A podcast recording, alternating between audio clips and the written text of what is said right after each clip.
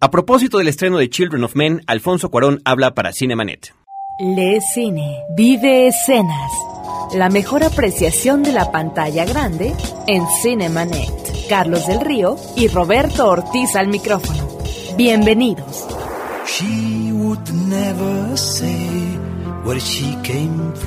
Alfonso Cuarón y Clay Bowen estuvieron en México en una conferencia de prensa y después de ella hubo una mesa redonda en la que participó Cinemanet y esto es lo que Alfonso nos comentó. Cinemanet. ¿En realidad te imaginas así el mundo en el 2027? Así me imagino, el, así estoy seguro que es el mundo hoy, no en el 2027. Yo nunca traté de hacer una película acerca del futuro ni del 2027. Y de hecho no tengo una visión pesimista del futuro. Tengo una visión muy pesimista del, del presente, pero a la vez tengo una, una visión totalmente optimista del futuro.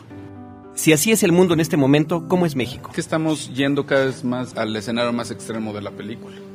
Creo que es el, es, es el, es, es el peligro que estamos, que estamos viviendo. Eh, en, eh, eh, desde el punto de vista migratorio nos, vamos, nos estamos convirtiendo en un, en un, en, en un puente entre, eh, de, entre oprimidos y opresores. Oprimidos porque tenemos a, a, toda nuestra parte de migrantes que, que, sufren las, con, las, consecuencias y los abusos eh, y, y, las murallas eh, eh, con los Estados Unidos. Pero, pero, pero no nos podemos poner en un papel como país de víctima, porque en realidad la, la, actitud de, de, de, de, nuestro país con los, con, los, con los inmigrantes de más abajo es tan o más jodida que, que, la de los gringos con, con, con nuestros propios inmigrantes, ex, eh, emigrantes. Entonces, eh, te digo que estamos convirtiéndonos en, en, una especie de puente de eso. ¿En dónde está México en, en, en, eso? Es que creo que el problema es muy parecido. Tiene que ver con una, una falta de, de de, de, de, esperanza y con eso me refiero a una, a, una, a una falta de perspectiva histórica, una falta de perspectiva histórica a largo plazo todo es el, el, aquí y el ahora. Eh, eh, eh, la, las políticas económicas que hemos tenido en este país en los últimos años son acerca del aquí y el ahora. Es el crecimiento económico aquí y ahora. No importan las consecuencias en, en, en, en un futuro no ni siquiera tan, tan, tan lejano, en un futuro próximo. Tiene, tiene que ver con la, con la, con la falta de, de uh, eh, con, con, todo, con, con, toda esta movilidad, eh, eh, tiene que estarnos creando un, un país de, de emigrantes. Eh, por situaciones sociales, económicas, o, como yo que dije hace rato que soy un bracero, bracero de lujo, porque no, no tienen las condiciones en mi país y, y, y, y, por la miopía unidimensional de nuestros, de nuestros gobernantes o todos nuestros maestros de Hacienda, eh, eh, de pronto le echan atrás leyes que, que, que podrían los que podrían regenerar industrias, por ver, por, por, porque to, se ve de manera unidimensional todo. Hacienda es el casero. Eh, ellos son los que cobran la, cobran la renta y son los, es, es, el señor Barriga. ¿Sabes? Es el señor Barriga. Eh, ¿eh? Habría que darle un golpe cada que llegue a la vecina. Exactamente. no, es que darle un golpe cuando no entiende, cuando no entienda que, que, que, que a lo mejor eh, parte de esa renta puede, puede ser usada para, para, para, eh, eh, para hacerle mejoras al edificio. No, no, no, no, no y, y, y, para educar al chavo del 8. De, tal manera que entonces el chavo después pueda pagar una renta. Es, el señor Barriga quiere su cheque aquí y ahora sin, sin importar que sin generar le vale gorro el que el que a partir de, de tú podrías estimular empresarios para, para, para generar, para que ellos generen cosas, pero no los estimulas pues porque, porque lo que quiere es el, el, el, lo que él quiere es el cheque de la renta. Además, es, es bastante sintomático, ¿no? Que eh, lo que les preocupa es que, que, que, empresarios no paguen, no, no, no, no, no, no, no, no paguen sus impuestos porque, porque estén haciendo películas, pero sin embargo, ¿por qué los banqueros no pagan impuestos? Bueno, ciencia ficción en el sentido que pasa en el futuro, si quieres. Eh, eh, Slavut, eh, ¿Sabes quién? Sí, sí sé que el, el, el, el filósofo eh, eh, definió la película como eh, realismo de ciencia ficción. o ciencia ficcionado. porque el término lo dijo en inglés. a mí la verdad no me interesa mucho el que sea uno u otro. y a mí no, lo, lo que estoy muy claro es que no, no me interesó especular acerca del futuro, sino lo, que yo tenía, lo que yo tenía interés era de explorar el presente. Entonces ya las definiciones, es que ya si, si hablas así de encajar, de, ponerse en cajas, pues es más una película de persecuciones que de ciencia ficción. Tiene un par de conceptos de ciencia ficción, el asunto de, de, que si la infertilidad, que tampoco me interesaba en lo más mínimo explicarla ni saber por qué, y, y, el, y el, proyecto humano, que tampoco me interesaba explicarlo, porque para mí los dos son metafóricos. Uno es la, acerca de la, de la, falta de esperanza y el otro es la posibilidad de una evolución de, del entendimiento humano. Eh, pero de ahí en fuera, no, la verdad no me interesa especular en el futuro. Entonces no sé... Eh, eh, ni tampoco de, las creaciones de nuevas tecnologías y de ciencias y demás. La verdad, traté de, hacer todo lo que, lo que fuera distrayente al, al aspecto temático de la película. Para las gentes que, que están, que están autorizadas para, para, opinar, pues yo soy un cirquero. Yo soy un saltimbanqui que, para que estoy abriendo la boca. Entonces seguramente no tengo seriedad alguna. Sin embargo, ellos son los que tienen la autoridad crítica entonces, desde ese punto de vista, pues sí, yo soy un saltimbanqui. Yo soy nada más un, payasito, un payasito que, que, de repente un, un, payasito abrió la boca. Pero ¿por qué, le ¿por qué vas a tener, tomar en serio el payaso? Ahora, eh, eh, yo, yo, yo no me quiero conectar con ellos. Yo me quiero conectar con, una, con un sector de la sociedad civil que creo que, que tiene similares preocupaciones a las mías. Y, y, y, y, y mi invitación es la misma invitación que me han dado otros miembros de la misma sociedad, que es a buscar nuevos esquemas y nuevas estructuras. Yo no estoy tirando este rollo porque yo lo estoy inventando, ni mucho menos. Yo lo estoy eh, tirando porque he sido influenciado por muchos otros miembros de la sociedad. Eh, eh, y, resulta que tengo la oportunidad de pronto de tener un micrófono donde puedo, donde puedo exponer esto que, que, se, que, se, que, se, que se platica en pequeños comités. Eh, y, a mí sí me interesa que, eso, que eso se, exponga a, un nivel más, más, amplio. Y es, es, es eh, el, ah, la discusión acerca de lo que es nuestra democracia. ¿Qué es la democracia que queremos tener? Eh, ¿qué, es la democracia? Y creo que la parte optimista de todo esto es que torpemente estamos viviendo un proceso democrático en donde hay discusión, digo, si lo comparamos a hace 10 años, donde hay una discusión, hay gente peleándose, hay, pero más importante hay una participación activa de la sociedad. Eh, eh, y, creo que parte de esa participación activa es cuando a uno le toca poder exponer no solo lo, lo, lo, lo que a uno le, preocupa, sino lo que uno ha acumulado las preocupaciones de gente alrededor. Eh, y, creo que es, eh, eh, es un momento bien interesante por ese punto de vista, porque está la posibilidad de, crear, de crear esas estructuras. Y, no, no, no podemos esperar que esas estructuras vengan de arriba, desde los gobernantes, de la clase gobernante y, y, muy poco probable de la clase empresarial.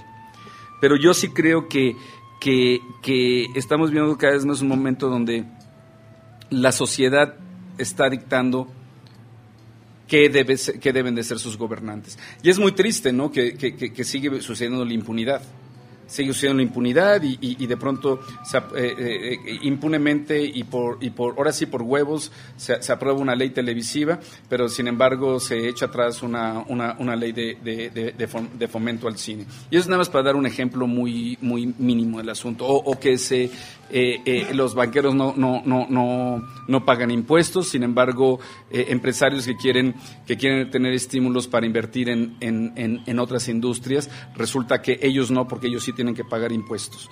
Eh, eh, eh, hay que, pero a la, a la vez creo que más en un país como el que tenemos ahora, que tenemos un vacío tremendo. Tenemos un vacío donde, donde tuvimos, tenemos un presidente que, que ahí sí, él se fue, él salió, salió al recreo antes de que terminara la clase.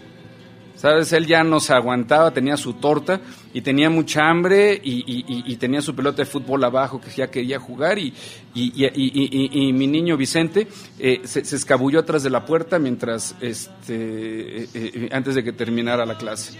Y, el otro, pues que, que, no puede opinar porque todavía no le toca.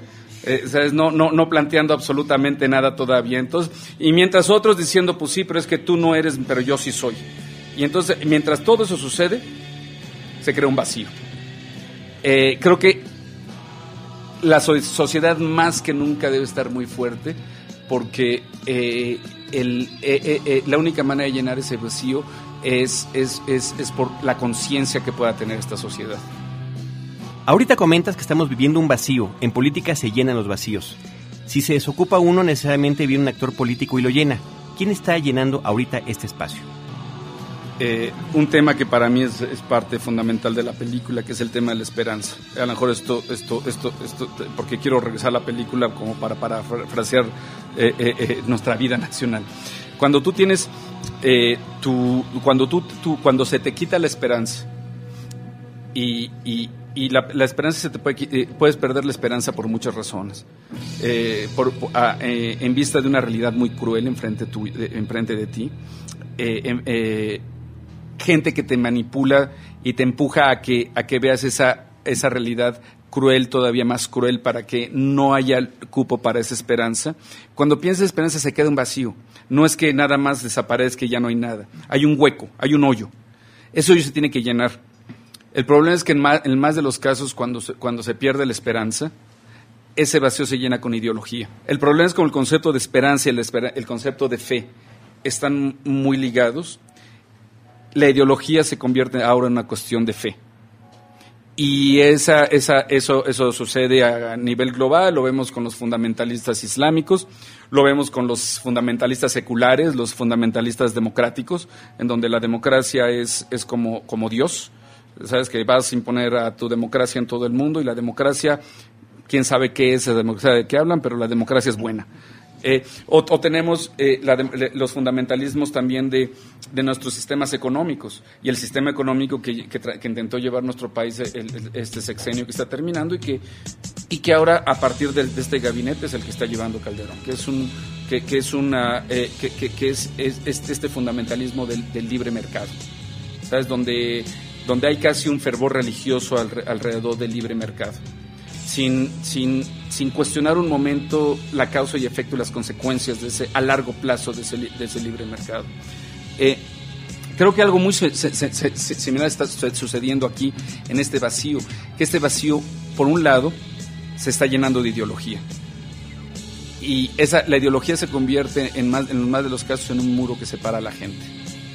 Eh, eh, creo que también un problema es el desdén que tienen nuestros gobernantes, hablando de ese vacío, eh, el desdén que tiene a la cultura, porque ya lo han manifestado varias veces el desdén que tienen a la, cultura.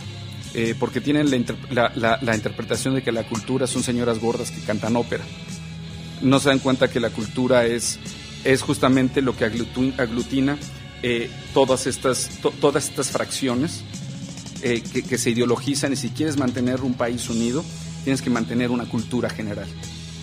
Y eso tiene que ver con creación de culturas y creación de nuevas estructuras y creación de culturas. Una creación de, eh, eh, eh, una, una creación de una cultura fundamental que hace falta es el que todas las acciones y todas las inversiones no se hagan a partir de lo que necesitamos en el aquí y ahora, sino lo que necesita la siguiente generación. A veces nuestra generación tiene que hacer un poco de sacrificio para, para, para, para, para darle una mejor vida a la generación que sigue.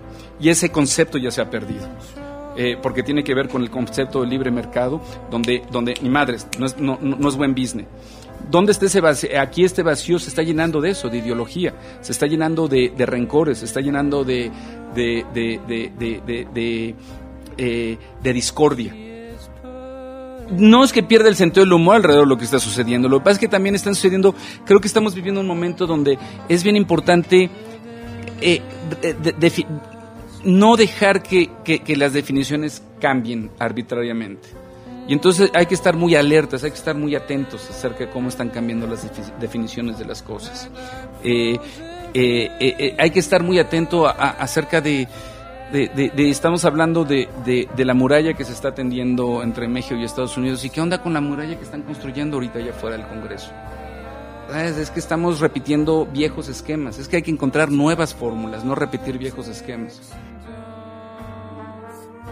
Pues es que creo que son los papeles más activos y, a final de cuentas son los, los, los papeles más evolucionados.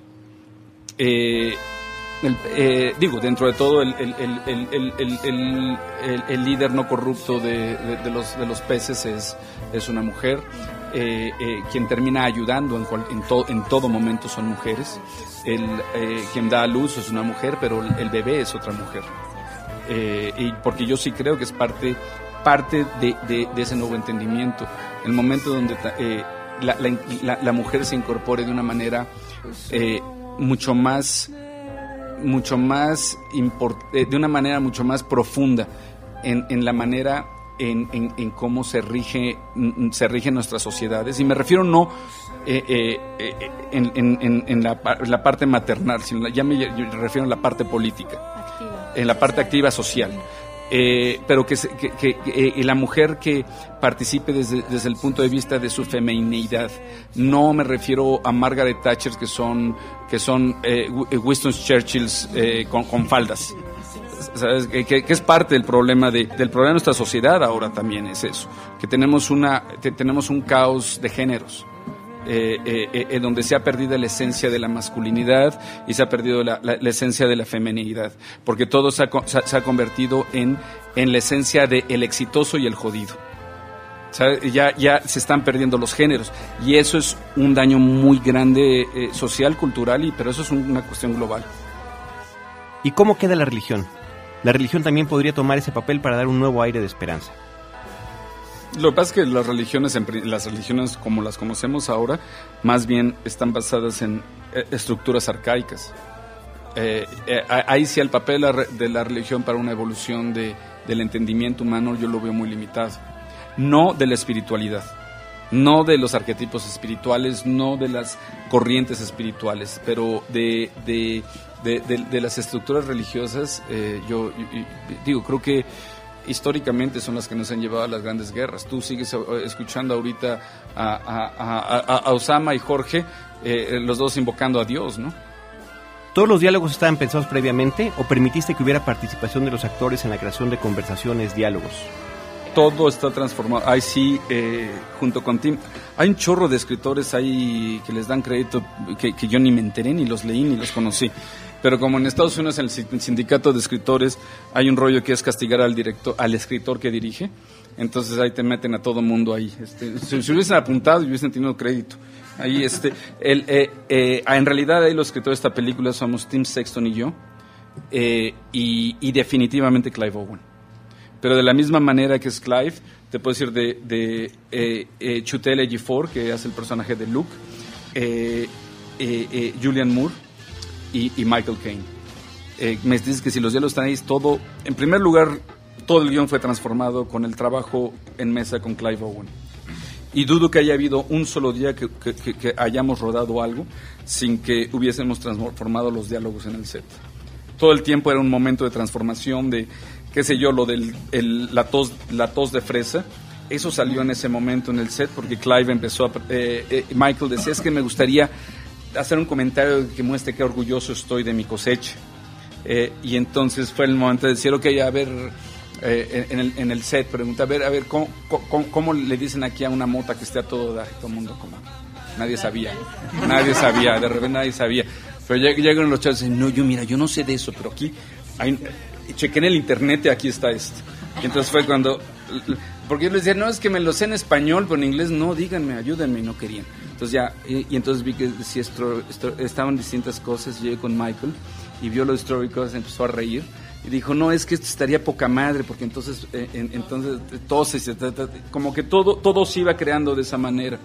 Digo, había ya las sugerencias estructurales del diálogo, pero, pero ahí sí fueron los actores quienes quien, hicieron, todo, o sea, los, le dieron vida a los diálogos. ¿Qué hay de los planos secuencia? ¿Utilizaste más de una cámara? Con el chivo desde un principio hablábamos que a pesar de que el valor de producción sea mucho más grande y, el lienzo mucho más grande, el acercamiento iba a ser igual que tu mamá también. Personajes tan importante como medio ambiente y como, como contexto social. Entonces hay que decir que no hay close-ups, porque les das dando importancia al personaje, entonces te alejas para que se fundan con el medio ambiente. Y a partir de eso es que lo importante es crear un momento de realidad que la cámara solo registre y entonces a partir de eso eh, fue nada más ser fiel inclusive si se iba a tratar de una, una escena de acción. Eh, eh, lo, lo, fácil era decir, bueno, eso funciona para cuando tengamos diálogos y personajes en un cuarto, pero las escenas de acción pues son escenas de acción, tratémoslas como escenas de acción. No, nosotros queremos que todo tuviese una congruencia. Y, y ahí sí es un trabajo de equipo muy fuerte y, también la locura del chivo. El chivo está mal de la cabeza.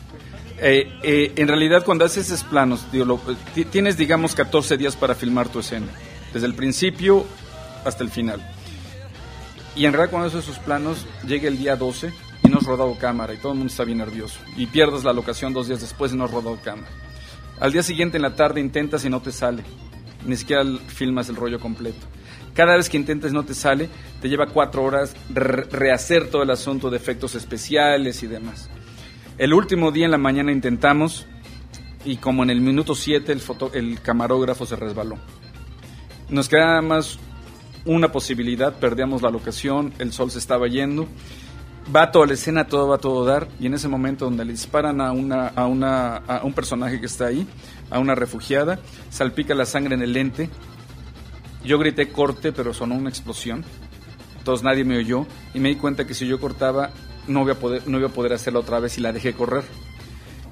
Al final del asunto, todo el mundo estaba muy prendido porque hicimos toda la toma. Y, le, y, yo, yo le dije al chivo y a Clive, sí, cabrón, pero es que, pero salpicó el lente.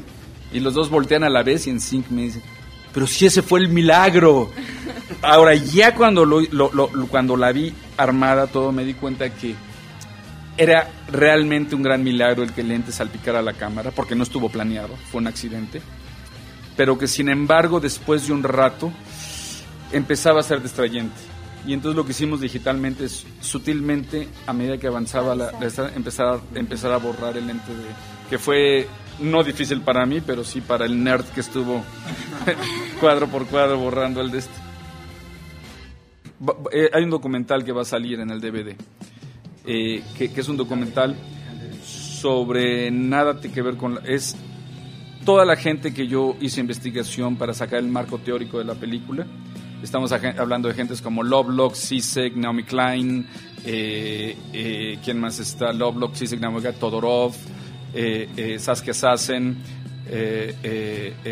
Gray, toda una gente de, pues, de lumbreras.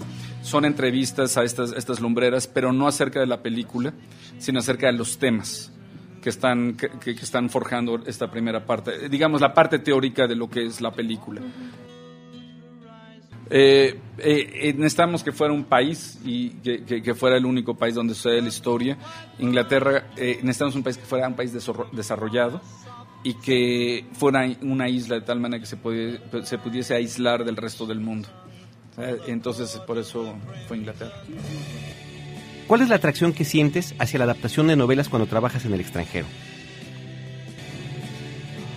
Eh, es que eh, en el extranjero y, y, y, y, afuera y adentro es que no hay diferencia en, la, en el acercamiento creativo, es lo mismo. Eh, sí es cierto que las películas que no he hecho en México han sido todas adaptaciones de novela, pero, pero quitando Harry Potter que, pues que, que tienes que respetar un, ahí sí tienes que respetar un universo porque es un universo además, a lo mejor si estuviese haciendo la, eh, un Harry Potter dentro de 40 años me valdría madres la novela. Pero ahorita es, es, es algo que, que tiene una, una, fuerza tan grande dentro de un grupo de lectores, de toda una generación de lectores, que tienes que ser muy respetuoso de, de, de, de no, de no traicionar el universo. Y además de que yo estaba haciendo la tercera, y, y, tienes que mantener un cierto balance para no contradecir cosas que van a pasar en la cuarta, quinta, sexta y séptima. Y para mí era un respeto a J.K. Rowling, además, en ese sentido. Pero para mí, en general, adaptar una novela es tomar, tomarla como punto de partida para tu película. Entonces, la verdad no me interesa mucho seguir la novela por sí. De esta novela, de hecho, lo único que seguimos fue la infertilidad. Eh, eh, de ahí en fuera la historia nada tiene que ver. El, el, asunto migratorio no existe en la novela, el personaje de Key no existe en la novela, los campos de refugiados no existen en la novela, el personaje de Sid, el, el, el de el de migración, el, tira de. El, judicial mexicano. Sí, es el judicial mexicano, ¿a poco no? Chistosito, ¿no? Chistosito y ojete. Eh, este. Eh, eh, ignorante, chistosito y ojete, que vive con su mamá. el personaje de Michael Caine era un coronel retirado que, que tomando brandy frente a su chimenea y hablando de los de la dignidad del, de, de, de, los militares y todo eso, o sea, son todo lo contrario básicamente. ¿Tenías referencias para el trabajo de dirección de arte? ¿Platicaste con tu equipo artístico sobre referencias a otras películas? Todas las referencias fueron, fueron un file de este tamaño acá, un archivo de este tamaño, que eran referencias, fotos de, de Irak, de Irlanda del Norte, de, de, Kosovo, de los, bueno, de los Balcanes en general, de Sri Lanka, de Somalia, de eh, eh, de, de, Ruanda, de, de, Chernobyl, de, de, derrames en, en Alaska. eran, eh, bueno, definitivamente, definitivamente Irak creo que es la que tiene más referencias. Este, ese fue el punto. De, fue, y el rollo era no inventar. Llegaron al departamento de arte con, dijeron, ah, película de, en el futuro, y llegaron con ciencias ficciones, Blade Runner, maravillosos, ¿eh? Y ahí dije, no, pues eso sí ni madre, es que esa es la película que no vamos a hacer, vamos a hacer esta otra película. Les costó trabajo entender porque decían, pero esto cómo cabe en el futuro. Como que no entendían cómo eso iba a caber, pero una vez que agarraron la onda, pues estuvo poca madre. Eh, que tiene que ver además con el chivo que decía, no puede pasar un solo cuadro esta película que no hay un comentario acerca del estado de las cosas actuales. Y entonces era lo que era lo angustiante, era llegar, empezar a eh, en la mañana ensayar y de pronto el chivo decía, sí, pero ¿qué estamos comentando? ¿Dónde está la simbología? ¿Qué simbología te queremos tener? ¿Qué tiene que ver con el del Guernica? El Guernica eh, es una, simboliza muchas cosas. Simboliza eh, eh, el siglo XX como pasado, como, ¿sabes? como un, pasado. Otra cosa simboliza un, atrocidad. El siglo XX con atrocidad, que siguen existiendo las mismas atrocidades a partir de cambiar al siglo XXI y están en el futuro frente a ese pasado. La música es Händel, que es una área antiguerra, que la música es una área antiguerra en ese momento, pero a la vez, ¿qué significa todo ese arte ahí? Es el mismo comentario que hay un poco de la, del, fenómeno migratorio en la película. Es, es ese Miguel Ángel, ese, David de Miguel Ángel, pierde su significado cuando lo sacas de su contexto, de su, contexto cultural. Se convierte en, en una pieza de poder y de, y de, y de, y de, y de, y de posición y deja de, y, deja de perder su, su, su, razón de ser. Eh, eh, eh, cuando tú sacas algo, de, lo, lo, arrancas de su, de su contexto cultural, a, a, final de cuentas le estás quitando la razón de ser y se convierte nada más en, en un elemento de mercado. Y, digo, y, ahí sí, tiene que ver con comentario al arte, al arte contemporáneo, tiene que ver al, al, comentario de, de, pues de la mitad del arte de, cualquier lado, el, arte prehispánico que está en museos y en lugares eh, eh, eh, alemanes. Y, digo, eso tenía que... Antes también estaba, teníamos una secuencia que quitábamos que también estaban los Rembrandts. Sí, que habían coleccionado todos los Rembrandts Solo les faltaba uno del, Free Collection porque, porque como se quemó todo Nueva York ya no pudieron rescatar ese, ese autorretrato. Entonces era toda una galería de, todos los autorretratos de Rembrandt. 60, esa necesita más investigación. México 68, la neta. Y te digo también una neta es después de hacer una película con tanta masacre. Hijo, yo necesito limpiarme un poco de masacre porque eh, duermes con lo que hiciste y lo que haces en el día y para hacer esta película, en primer lugar, tuvimos que ver mucha referencia, todas estas referencias sobre estas atrocidades y masacres, y las tienes que ver para ver cómo realmente son las dinámicas. Eh, después tienes que, cuando estás haciendo la puesta en escena, tienes que estar replicándolas y tienes que estar siendo muy perfeccionista, que se parezca a la referencia. Después llegas a dormir y, y, no es placentero. es, es, eh, es demasiada masacre en la cabeza. Pues bien, ahí lo tienen ustedes directamente de boca del director. Los esperamos, como siempre, cada semana en un nuevo episodio de Cinemanet, dos veces en nuestra versión podcast en www.cinemanet.com.mx y en vivo en la zona metropolitana de la Ciudad de México los jueves a las 10 de la noche en Horizonte 107.9 FM. Los créditos ya están corriendo. Cinemanet se despide por el momento. Más en una semana. Vive cine en Cinemanet.